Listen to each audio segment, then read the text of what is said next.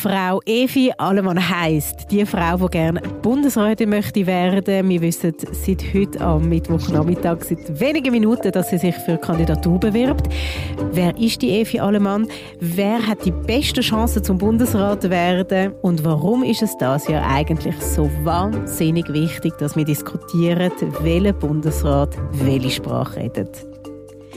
Ihr hört hinter den Schlagzeilen den aktuellen Podcast von CH Media. Mein Name ist Joel Weil und ich bin heute nach Bern geschaltet, als wäre es wahnsinnig weit weg. In der Leitung ist der Stefan Bühler, unser Mann in Bern. Salut Joel. Wie ist das Wetter in Bern? Sonnig, wunderschön, Sicht auf die Alpen. Was für ein Zufall, fast gleich wie hier in Aarau. Du kommst gerade von der Pressekonferenz von der Evi Allemann, SP-Kandidatin für den Bundesrat. Wie war die Pressekonferenz gewesen? und weniger erstaunlich, was hat sie gesagt? Sie hat natürlich das gesagt, was alle haben gesagt, haben gesagt, sie wollen in den nächsten Tagen eine Point de Presse geben und sich äußern zu einer allfälligen Bundesratskandidatur. Natürlich hat sie gesagt, auch sie möchte gerne Bundesrätin werden und stehe für eine Bundesratskandidatur zur Verfügung. Das ist eigentlich klar gewesen, schon vor der Pressekonferenz. Es wäre es wär ja sehr unüblich, eine Pressekonferenz einzuberufen, um zu sagen, ja nein, ich mache einfach doch nicht. Ja, das wäre tatsächlich ein außerordentlicher Gag, den sich bis jetzt noch niemand geleistet hat. Aber ja, vielleicht kommt mal noch jemand auf die Vielleicht Idee. haben wir jetzt gerade irgendjemand inspiriert, um ein bisschen lustig zu sein und ein bisschen Journalisten von A nach B zu jagen. Genau. Wer ist denn die Evi Allemann? Was kannst du uns über sie erzählen? Die Evi Allemann, das ist, äh, ich würde mal sagen, sicher eine Berufspolitikerin. Sie hat sehr jung angefangen. Sie ist, glaube ich, die jüngste äh, Grossrätin gsi, was hat gegeben. Mit 19 habe ich gelesen, ist das richtig? Ja, da, wenn du das gelesen hast, stimmt das sicher. Ich habe jetzt das selber nicht mehr nachgeschaut. Aber sie ist auf jeden sie ist jüngste im Grossrat, sie ist, glaube ich, darauf aber auch jüngste im Nationalrat, wo sie 2003 ist, äh, reingewählt wurde und nach 15 Jahren ist geblieben. Ähm, lang ist er auch ein bisschen der, der, der Name angehangen, das Evi, also so ein bisschen der Diminutiv, so das, fast ein bisschen das Mädchenhafte. Aber das kann man jetzt heute, kann man ehrlich sagen, das hat sie überwunden. Heute ist sie Regierungsrätin hier im Kanton Bern, ist zuständig für Justiz und Inners. Da geht es um relativ trockene Materie, darum ist sie vielleicht auch nicht so aufgefallen. Also es geht um Geschichten, wie man äh, Gemeinden organisiert äh, und natürlich eben die ganze Justizfrage. Saftiger Stoff quasi. Also es ist halt nicht Polizei oder Asyl oder was ist noch, wo, wo viel zu reden gibt, jeweils in den Kantonen Erziehung, oder? Es ist halt dann wirklich ähm, im, im engeren Sinn juristische, verwaltungstechnische Fragen, die sie sich jetzt damit befasst. Aber äh, nichtsdestotrotz hat sie jetzt offenbar der Ehrgeiz gepackt und hat jetzt das zweite Mal in einem Jahr gesagt, sie würde gerne Bundesrätin werden. Genau, sie hat ja schon mal kandidiert. Genau, sie ist schon letztes Jahr ist sie, äh, ist sie ins Rennen gestiegen, denn für die Nachfolge von der Simonetta Sommaruga, die notabene äh, Ziehmutter ist von ihr. Also das ist so eine ein Kreis von mehreren Politikerinnen, die sich da in Bern bildet, wo man schon kann sagen, wo, wo Simonetta Sommaruga die prägende Figur war und Evi Alemann dort schon auch, äh, enge Bande hat zu der ehemaligen Bundesrätin. Sie hat letztes Jahr gesagt, ich würde gerne auf sie folgen und ist dann auch in der Fraktion wo die hat nominiert. Vielleicht muss ich das schnell einschieben. Es gibt ja auf dem Weg im Bundesrat jetzt für all die, die da kandidieren, gibt es eigentlich zwei Hürden, die sie müssen nehmen, wenn ich da Einschub machen kann. Und zwar der erste, die, die, die erste Hürde ist nämlich eigentlich bei der eigenen Fraktion, also bei den, bei den Parlamentarierinnen und Parlamentariern von der SP im Bundeshaus, sowohl aus dem Nationalrat wie aus dem Ständerat. Also die werden eine Sitzung machen, zusammenkommen und die werden festlegen, erstens, wie viele Leute das sie am Parlament empfehlen zur Wahl im Bundesrat und wer. Und da könnte man auch wieder sagen, gibt es vielleicht, muss man sagen, bei der Frage, wie viel, ist ehrlich davon ausgehen, dass, dass, dass die SP wird sagen, hm, wir, wir machen ein Ticket mit zwei Personen, also dass das Parlament zwar kann auslesen kann, aber dass es nicht einfach so eine breite Auswahlsendung ist, so ein bisschen ein Jekami. Ich gehe mal davon aus, dass man dort zwei wird nominieren. Das war letztes Jahr auch so gewesen. Und dort war eben die Evi dabei gewesen, im Rennen. Und dann waren drei Frauen am Start gewesen, mit der äh, Eva Herzog aus Basel, mit der Elisabeth Bohm-Schneider und eben mit der Evi Alemann, die da hat, äh, kandidiert. Und dort ist dann aber Devi Alemann eben ausgeschieden gegen Eva Herzog und gegen Elisabeth Bohm-Schneider. Und wie wir alle wissen, ist dann nachher Elisabeth Bohm-Schneider im Dezember gewählt worden. Es sind aktuell fünf Männer und eine Frau mit der Evi Alemann, die kandidieren. Das wären die Beat Jans, Daniel Josic, Jon Pult, Roger Nordmann oder Matthias Ebischer, die gerne das Amt antreten würden. Wie tut jetzt die SP entscheiden, wer aufs Ticket kommt? Ja, wenn ich das wüsste, könnte ich jetzt auch schon grosse, grosse Wetten abschließen. Nein, es wäre doch super, wenn die Brandinformation von uns käme. Nein, aber ich glaube, was man nach heute schon kann sagen kann, ist jetzt mit der äh, Kandidatur von der, von der Evi Alemann, dass sich, dass sich das nochmal alles ein bisschen neu präsentiert. Man ist ja zuerst ehrlich davon ausgegangen, ja, letztes Jahr hat man jetzt eine Frau gewählt und jetzt kommt wieder ein Mann bei der SP, oder? Also einfach, dass halt beide Geschlechter in der, in der, äh, im Bundesrat vertreten sind. Wobei es geht ja darum, einen Mann zu ersetzen. Am Alain genau. Berset seinen Platz. Es geht darum, den Alain Berset zu ersetzen. Ähm, Jetzt ist es aber so, dass die SP-Frauen intern darauf drängt, dass das mal das Rennen offen ist für alle, für Männer und Frauen und auch für alle Landesteile und alle Sprachregionen. Und wie man das SP kennt, wäre es jetzt doch recht penibel gewesen, wenn SP gar keine Frau hätte gefunden, die ins Rennen steigt. Insofern äh, werden sicher etliche auch froh sein darum, dass jetzt der Allemann hier sich zur Verfügung stellt. Und ich glaube auch, wenn sie das macht, hat sie natürlich schon mit vielen Leuten geredet und hat sich Chancen ausgerechnet, dass sie dann aufs Ticket kommt. Und ich glaube tatsächlich, dass sich die SP ähm, nicht kann leisten als, als die Gleichstellungspartei, die sie immer war, jetzt zu sagen, ja, wir haben zwar gesagt, Frauen sollen sich auch bewerben, aber Edge Badge, wir tun jetzt keine aufs Ticket, jetzt kommen zwei Männer. Mit anderen Worten, die Aussichten von der Evi Alemann aufs Ticket zu kommen, halte ich für recht gross. Ist Evi Alemann so ein bisschen Quotenfrau in dieser Geschichte? Ist das fair zu sagen? Nein, ich glaube nicht. Das stimmt nicht. Sie ist nicht Quotenfrau. Sie hat wirklich, ich glaube, sie hat auch sich gut informiert, viel Gespräche geführt und, und rechnet sich Chancen aus. Und das hat wiederum auch mit ihrer politischen Positionierung zu tun. Also, ähm, Evi Alemann ist zwar früher mal in ihrer Jugend auch bei der JUSO gewesen, also bei den jungen wilden linken Linken, äh, hat aber nachher vor ein paar Jahren geholfen, die sogenannte Reformplattform gründen. Das ist äh, eine Versammlung von Politikerinnen und Politikern in der SP, die sich als sozialliberal bezeichnen und in dem Sinn eher rechts stehen, wobei man das links und rechts auch nicht darf überschätzen. Also insgesamt ist die SP immer noch klar links und auch der Reformflügel ist äh, die vollkommen linke Partei, aber vielleicht nicht so resolut links wie die USO mit, mit ihren zum Teil provokativen Aktionen. Also der Jallemann, kann man sagen, ist eine gemäßigte Sozialdemokratin und das macht sie natürlich im Parlament für die Bürgerlichen, die ja im Parlament Mehrheit haben, recht äh, attraktiv zum Wählen, wo man das Gefühl hat, es ist nicht eine extreme Linke in dem Sinn, in Anführungszeichen. Und der zweite Punkt, wieso dass sie glauben, dass sie eben auch gute Chancen haben, wenn Devi Alemann auf dem Ticket sollte sein und, und nominiert werden durch die SP-Fraktion, dann bietet sich der Vereinigten Bundesversammlung die Chance, zum zweiten Mal in der Geschichte vom Bundesstaat von 175 Jahren, eine Frauenmehrheit in der, im Bundesrat zu installieren. Wir haben das schon einmal gehabt, für eine ganz kurze Zeit, 2010, nach circa ein Jahr, wo ähm, Simonetta Sommaruga ist gewählt wurde und Micheline Galmire auch noch für ein Jahr ist im Bundesrat gewesen, gleichzeitig auch noch Evelyn Wittmer-Schlumpf und dazu Doris Leuthard. Also das ist das Jahr mit einer Frauenmehrheit im Bundesrat. Und jetzt, sofern es Devi Allemann auf Sicherheit schafft, besteht die Chance wieder, das zu machen. Und ich könnte mir vorstellen, dass das auch äh, bei anderen Parteien, bei Frauen und bei Gleichstellungspolitikern könnte ein Anreiz sein, Devi Alemann zu wählen. Das würde auch ein bisschen am Zeitgeist entsprechen. Ja, durchaus. Jetzt, du hast es vorher schon angesprochen mit der Sprache. Das wird ja das ja ganz, ganz kontrovers äh, und breit diskutiert, wie man ja nicht zu viel französisch sprechende Bundesräte möchte haben. Warum ist es so wichtig, dass wir darüber reden, welche Sprache welcher Bundesrat redet? Ja, weil eigentlich in der Bundesverfassung steht, dass man das sollte angemessen berücksichtigen bei der Wahl, bei der Zusammensetzung vom Bundesrat. Also, dass die Landesteile und Sprachregionen angemessen vertreten sind. Was bedeutet angemessen? Das ist schön am Wort angemessen. angemessen ist natürlich ähm, ist eben dehnbar. Wie wir sehen, das ist tatsächlich, das, wie soll man sagen, die, die Elastizität von dem Begriff hat sich das Parlament äh, letztes Jahr zu Nutzen gemacht, wo sie hat Elisabeth Baum-Schneider gewählt, weil im Moment haben wir ja, jetzt muss ich aufpassen, wir haben drei Personen aus der Westschweiz, also mhm. französischsprachig, mhm. mit dem Guy Parmelin, äh, aber mit der Elisabeth Baum Schneider, im Moment noch mit dem Alain Berset.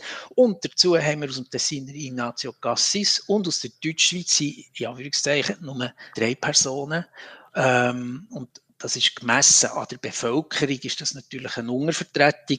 Laut dem Bundesamt für Statistik äh, sind über 70 Prozent der Bevölkerung deutschsprachig in der Schweiz. Und die haben also im Moment nur drei Sitze, die 70 Prozent. Also insofern kann man so sagen, das angemessen ist auch im Moment nicht eingehalten. Insofern wäre jetzt eigentlich neuliegend und logisch, dass jemand aus der Deutschschweiz ins in den Bundesrat gewählt wird. Der Begriff angemessen, das ist so wie wenn man seinem Kind sagt, wenn es aus dem Haus geht, sei vernünftig. Heißt so ein bisschen alles und nichts. Genau. Das sind Begriffe, die in der Politik sehr beliebt sind, weil dort hat man am meisten Spielraum, etwas zu entscheiden, so wie man es gerne hätte und nicht so, wie es müsste sein, vielleicht von Gesetz wegen oder von der Verfassung her. Jetzt ist Evi Allemann ja auch die zweite Jüngste, die kandidiert. Die anderen äh, Kandidaten sind so zwischen 50 und 59, abgesehen von Jon Pult, der auch noch unter 40 ist. Spielt das eine Rolle? Das ist durchaus ein, ein wichtiger Punkt. Ähm, ich glaube, dass, dass bei dieser Wahl vielleicht eben drei, drei Kriterien könnten eine besondere Rolle spielen. Das ist einerseits eben Herkunft, Sprache, das Alter und das Geschlecht. Über das Geschlecht haben wir schon geredet, über die Herkunft so halbers, da können wir schon schnell nochmal darauf zurückkommen. Und beim Alter ist es eben so, dass, dass das insbesondere in der SP offenbar ein wichtiges Kriterium ist. Ähm, vielleicht zur Erinnerung, mit dem Alain Berset tritt mit der, der jüngste, das jüngste Mitglied vom Bundesrat jetzt zurück. Und zwar mit Abstand das jüngste. Er ist, glaube was ist er jetzt? 51. Ein Kind? Jetzt müsste ich wieder nachschauen. 50, 51, wollte ihm nicht Unrecht tun. Also er ist sicher jung geblieben im Geist. Und, und es gibt in der SP gibt's Stimmen, die sagen, also wenn er geht, dann haben wir ein Durchschnittsalter, das knapp gegen 60 geht. Und äh, wir wollen sicher nicht jetzt jemanden im Bundesrat wählen, der auch schon wieder so alt ist. Wir wollen eine Verjüngung im Bundesrat. Ja, man muss das so viele Sachen beachten. Weißt du, Geschlecht, Nein, Sprache, Alter. Und dann musst du auch noch fähiger Politiker Alter sein. Geschlecht. Und so. Es sind eigentlich nur drei oder vier. Herkunft, Alter, Geschlecht. Und äh, in der Verfassung ist die Herkunft besonders wichtig. Und ich glaube, dass eben bei der SP ändert Geschlecht und Alter wichtig sind. Und das spricht dann, vielleicht können wir jetzt mal noch ein bisschen über die, über die anderen Kandidaten reden, das spricht zum Beispiel eben für Jon Pult. Der ist 39 aus Graubünden, der hat alle Landessprachen, also der kann auch Rätoromanisch, er hat in äh, Mailand gelebt, kann sehr gut Italienisch, Französisch und laut eigenen Angaben auch brillant Englisch, also Sprachtalent. Und 39 er ist, glaube ich, jetzt so alt wie der Alain Berset, wo er dann ist gewählt wurde. Das ist zum Beispiel ein Argument, das für einen Jon Pult könnte sprechen. Für ihn könnte auch noch sprechen, man sagt immer sogenannte so eine Stammtischkompetenz nach. Das heißt, er ist einer von denen, der mit ihm plaudert, der kann eigentlich mit allen schnurren, der kann irgendwo herkommen, herhocken und ob, egal ob, ob SVP, egal, egal ob urbane Hipster oder Bergbau, der Pult kann es offenbar mit, mit allen sehr gut. Und das ist wiederum eine Fähigkeit, die ihm könnte zu gut kommen, wenn es darum geht, bei den, bei den Fraktionen zu den Hearings anzutreten. Die Hearings, das ist so eine Art, wie, wie soll man dem sagen? Das ist so eine Art, äh, eine Art die politische Inquisition vom künftigen Bundesrat, wo es darum geht, dass die anderen Fraktionen herausfinden, was, ist, was bist jetzt du für einen? Wie willst du regieren? Und wie können wir es denn mit dir? Und natürlich, ich meine, die SVP-Fraktion wird nie Freude haben an einem SP-Kandidat. Aber sie werden gleich wollen probieren herauszufinden, ja, mit welchem könnten wir die am besten kutschieren. Und das spielt dann nicht nur die harten politischen Fakten eine Rolle, also die Position, und er sagt, ich will in die EU, oder.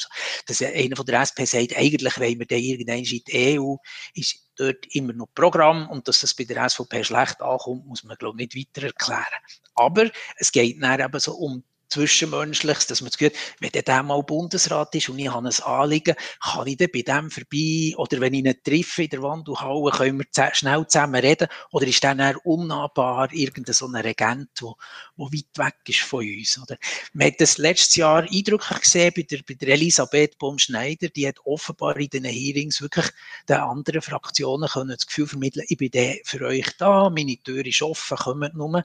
Und, und das hat auch geholfen für die Überraschung von ihrer Wahl, weil ja eigentlich äh, man doch mehrheitlich hat damit gerechnet, dass dort äh, der von Herzog gewählt wird, Basler Regierungsrätin, jetzt Ständerätin, Finanzpolitikerin, ähm, sehr profiliert und, und national bekannt. Und das ist für Jon Pult sehe ich dort ähnlich das Potenzial, dass er, dass er mit seiner, mit seiner, ich sage es jetzt, gemögigen Art äh, gut könnte ankommen. Ich habe vorher gemeint, dass du mit Stammtischkompetenz meinst, dass der Jumpult trinkfest ist. Ich glaube, er lässt sich sicher gerne gut gehen. Das, aber ob trinkfest, ich werde ihm jetzt nicht irgendwie ein Image anhängen, dass er irgendwie gügeln oder so. Das, das wäre mir hingegen nicht bekannt. Aber äh, dass er durchaus kann geniessen kann, das sieht man ihm auch ein bisschen an. Wie steht es dann um die Chancen der anderen Kandidaten? Ja, eigentlich als, als Favorit gestartet ist, kaum ist der, der, der Rücktritt von Alain Berset angekündigt war, ist eigentlich der Beat Jans. Der ist heute Regierungspräsident in Basel. Äh, der ist schon von 2010 bis 2020 ist er im Nationalrat gewesen. Äh, Auch mit 59 der älteste ist, von der SP, der sich jetzt stellt ist jetzt eben 59, genau. Aber sein grosser Trumpf ist seine Herkunft. Er kommt aus Basel, wie gesagt. Und Basel ist seit, glaube ich, über fünf Jahrzehnten äh, nicht mehr im Bundesrat vertreten. Ist äh, einer der grössten Städte, ist ein extrem wichtiges Wirtschaftszentrum, ist ein sogenannter Geberkanton im Finanzausgleich. Das heisst, es ist einer der wenigen Kantone, der mehr einzahlt, als er daraus rausbekommt. Auf jeden Fall gibt es viele Stimmen, die sagen, man sollte eigentlich jemanden haben aus einem Geberkanton, so ein bisschen das finanzpolitische Gewissen. Ähm, ob das beim, beim Beat Jans, einem Sozialdemokrat, wirklich so gross wäre, ist eine andere Frage. Kommt dazu, dass wir ja mit der Frau Karin Keller-Sutter die Sparfüchse im Bundesrat haben. Also das, das finanzpolitische Gewissen ist sicher gut ausgebaut in der Regierung im Moment. Ebenfalls aus einem Geberkanton kommt Daniel Josic, auch er 58, der Strafrechtsprofessor. Und auch er ist wie Defi Alemann, wenn er es auf das Ticket schafft, hat er eigentlich gute Chancen, weil er ist wie Defi Alemann gehört zu diesem Reformflügel, genießt bei den Bürgerlichen sehr viel Sympathie. Er hat in der Armee Karriere gemacht, ist Offizier in einem höheren Grad, ähm, hat sich aber höchstwahrscheinlich doch zu fest vermasselt, letztes Jahr bei der Nachfolge, wo es ist um die Nachfolge gegangen von der, von der Simonetta Sommaruga, wo er eine Kandidatur hat angemeldet, ob schon die Parteileitung von Anfang an klar gemacht, es geht jetzt darum, eine Frau äh, für Frau Sommaruga in den Bundesrat zu bringen. Und das Ticket ist eben nicht offen für beide Geschlechter. Und da hat er sich diskriminiert gefühlt. Eine Formulierung, die er heute als falsch beurteilt. Aber er hat zwar gesagt, er werde eine Wahl nicht annehmen und äh, hat sich ausgesprochen mit der Fraktion, wo aber nachher das Parlament zu der Wahl ist geschritten, hat er in der ersten Runde doch 58 Stimmen eben bekommen und hat es aber nicht für nötig gefunden, noch einmal zu sagen, dass er nicht zur Verfügung steht. Das hätte er jemand anders müssen machen für ihn, nämlich der Roger Nordmann. Also quasi ein bisschen gewaltvoll äh, von der Kandidatur wegreißen. Genau, und, und das tragen ihm viele bis heute nachher. Und äh, für ihn könnte es wirklich schwer werden, in der Fraktion aufs Ticket zu kommen. Er hat jetzt immerhin eine wortgewaltige Unterstützerin mit der Jacqueline Badran. Insofern, ja, also da gibt es sicher viel Power für ihn, aber ob es da auch viele Stimmen gibt in der Fraktion, ist eine andere Frage.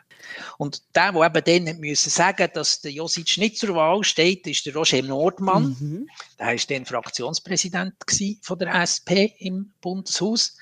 Er ist äh, 50. Also er ist jetzt so ein bisschen der zwischen, äh, zwischen den Älteren und den Jüngeren und ist jetzt eben auch Kandidat für den Bundesrat, allerdings ein Westschweizer, also das würde heissen, äh, als Westschweizer wird er den Westschweizer Alain Berset ersetzen. Aus seiner Sicht ist offenbar das mit der, mit der sprachlichen Herkunft nicht so wichtig. Er sagt auch, er sei einfach ein Kandidat für die ganze Schweiz und die Regionenfrage, die sei ihm nicht mehr so wichtig. Wie wichtig findest du die Regionenfrage?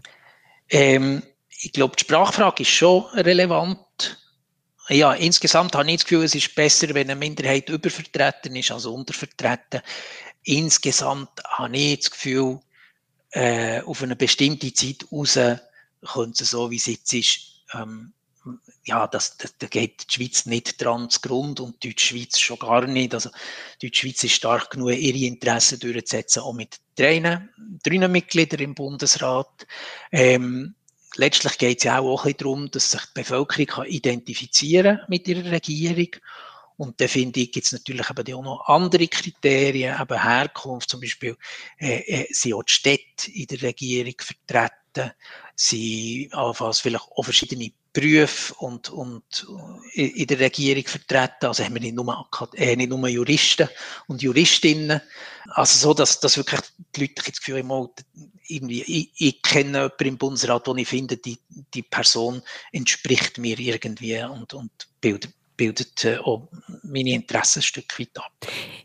Für den Roger Norman, für noch schnell bei ihm zurückzukommen, also wenn ich das noch darf. Natürlich darfst du. Ist, dort gibt es These, dass die SVP könnte ein Interesse haben, ihn zu wählen, wenn er auf dem Ticket landet.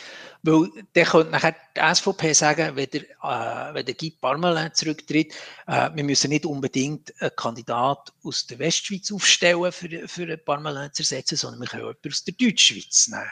Und äh, das käme der SVP gelegen, weil sie im Moment tatsächlich immer noch nicht geschafft wirklich profilierte mögliche Bundesratskandidatinnen oder Kandidaten aufzubauen in der Westschweiz. Jetzt der einzige, über den du noch nicht geredet hast, ist der Matthias Ebischer. Genau.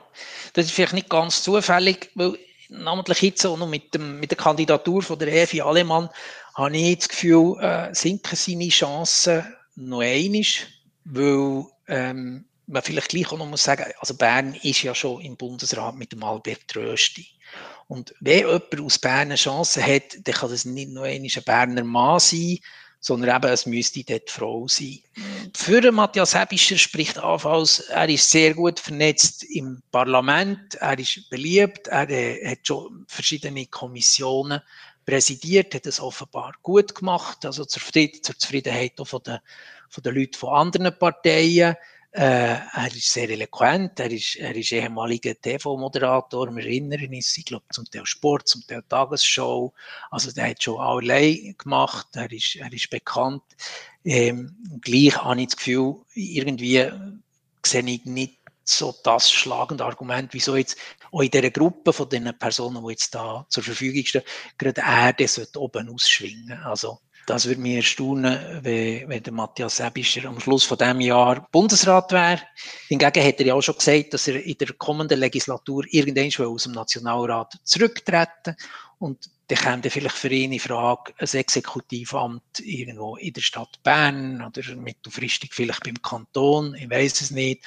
Und da ist so eine Bundesratskandidatur, gibt er natürlich schon so ein eine Aura von einem Exekutivpolitiker, zumindest, ja, dass, dass das auch eine Option wäre. Also vielleicht ist das so ein eine, eine Kandidatur im, im Hinblick auf, auf die Zukunft hier im, in Bern. Jetzt möchten die Grünen, die möchten ja auch jemanden schicken. Bei den Grünen ist natürlich mal, man muss vielleicht äh, noch mal vorne anfangen, oder? Ob bei den Zauberformeln letztlich, oder? Also wieso kommen die Grünen auf die Idee, eben vielleicht doch in Bundesrat zu wollen? Wenn man die Zauberformeln anschaut, die inoffiziell gilt seit 1959, ist ja eigentlich so gedacht, dass die drei grössten Parteien haben zwei Sitze im Bundesrat und die vier grössten einen. Im 19., also vor vier Jahren, haben die Grünen CVP hat die dann noch geheißen, überholt. Und eigentlich sind die Grünen viertstärkste Partei und in dem Sinn, nach strenger Auslegung von der Zauberformel hätten sie Anrecht auf einen Sitz. Jetzt ist es aber so, dass das Parlament auch schon vor äh, 25 Jahren mal noch eine Partei warten wo sie ist äh, stärker geworden, nämlich die SVP. Die ist im 99 von der viertstärksten zur stärksten Partei auf, aufgestiegen und hat dann gleich noch vier Jahre müssen warten, bis sie den zweiten Bundesratssitz haben bekommen mit dem Christoph Bloch. Aber wäre es nicht legitim, dass die Grünen warten, bis die Viola Amherd, die ja von der Mitte im Bundesrat sitzt, bis sie abtritt? Das wäre so eine Auslegung. Allerdings geht die Diskussion in eine andere Richtung, nämlich dass man sagt, bevor jetzt die Mitte ihren Einsitz muss abgeben, wo sie immerhin haben sie für den Einsitz haben sie 11 Prozent der Wählerinnen und Wähler stimmen, oder, wo sie, wo können in die Waagschale werfen während die SP und die FDP zwei Sitze haben mit 16 bzw. 15 Prozent Stimmenanteil lediglich. Also im Moment geht die Diskussion dadurch, dass man sagt, eigentlich ist die FDP und die SP sind übervertreten mit je zwei Sitzen und eine von diesen Parteien müsste eigentlich verzichten. Wenn jetzt in der hinterletzten Bar von der Schweiz das Wettbüro aufgeht und irgendjemand das jetzt zulässt, Stefan, hilf doch mal jemandem Millionär zu werden. Auf wen sollte man wetten? Also ich meine, wenn man mit dem Millionär werden würde ich ja ganz sicher jetzt nicht das Richtige sagen. Weil der hat ja genug Eigeninteresse. Ich sage immer, ich werde ja das nicht teilen.